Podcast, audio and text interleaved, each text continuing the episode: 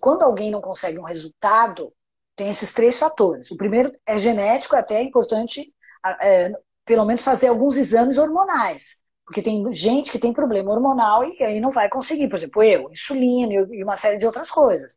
Então, tem que fazer um exame para você não levar a culpa. Ah, não estou conseguindo resultado, não emagreço por sua culpa. Peraí, se ela tiver resistência insulínica, meu cliente precisa fazer algum outro tipo de coisa. Ou também, no caso do genético, que para obter resultado de definição muscular, eu preciso fazer explosão, pliometria. Por isso que eu me dou super bem com crossfit. Se o cara me der aquela coisa devagarinho, eu não vou definir. Eu preciso. Só que para fazer explosão, o profissional que vai ler o meu teste, ele precisa primeiro preparar o meu músculo, senão ele detona as minhas articulações. Depois tem que saber essa parte da, da cabeça, tem que ver a saúde mental do cara.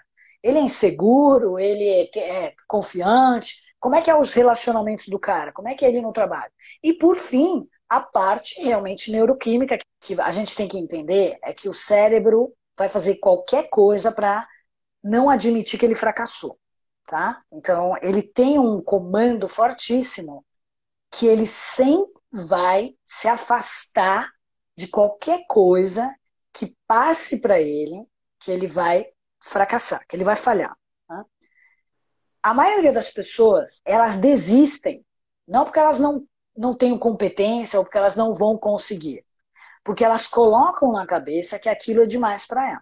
Eu sei que eu, olha o que ela falou, eu tenho que fazer todo dia. Ela não tem vontade, mas ela tem. Ela tem que fazer, porque eu, eu, né, eu tenho compromisso no trabalho e tem que ser igual. Ah, presta atenção, o trabalho é uma questão de sobrevivência, você precisa ganhar dinheiro. Então não adianta você ter um piti e falar, ah, não vou trabalhar. Você vai ser mandado embora. Então você tem uma retaliação. Por outro lado, se eu falasse, ah, hoje eu não vou treinar, que retaliação eu tenho? De curto e médio prazo? Nenhuma. O cérebro, ele trabalha com curto prazo, né? com coisas que vai acontecer agora.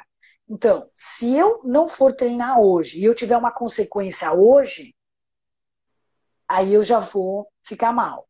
No entanto, se eu estou imaginando que eu daqui três semanas eu vou começar a falhar nos treinos, em vez de falhar, eu desisto por completo, que é o cara, caso do colega, que falou, olha, eu começo a treinar e depois eu paro. E tem gente que arruma outras formas, né, da relação corpo-mente.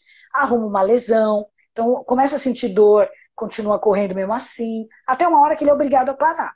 Né? Ou o sistema imunológico baixa tanto que ele vai ficar de cama, então, o corpo, ele arruma mecanismos de fazer você desistir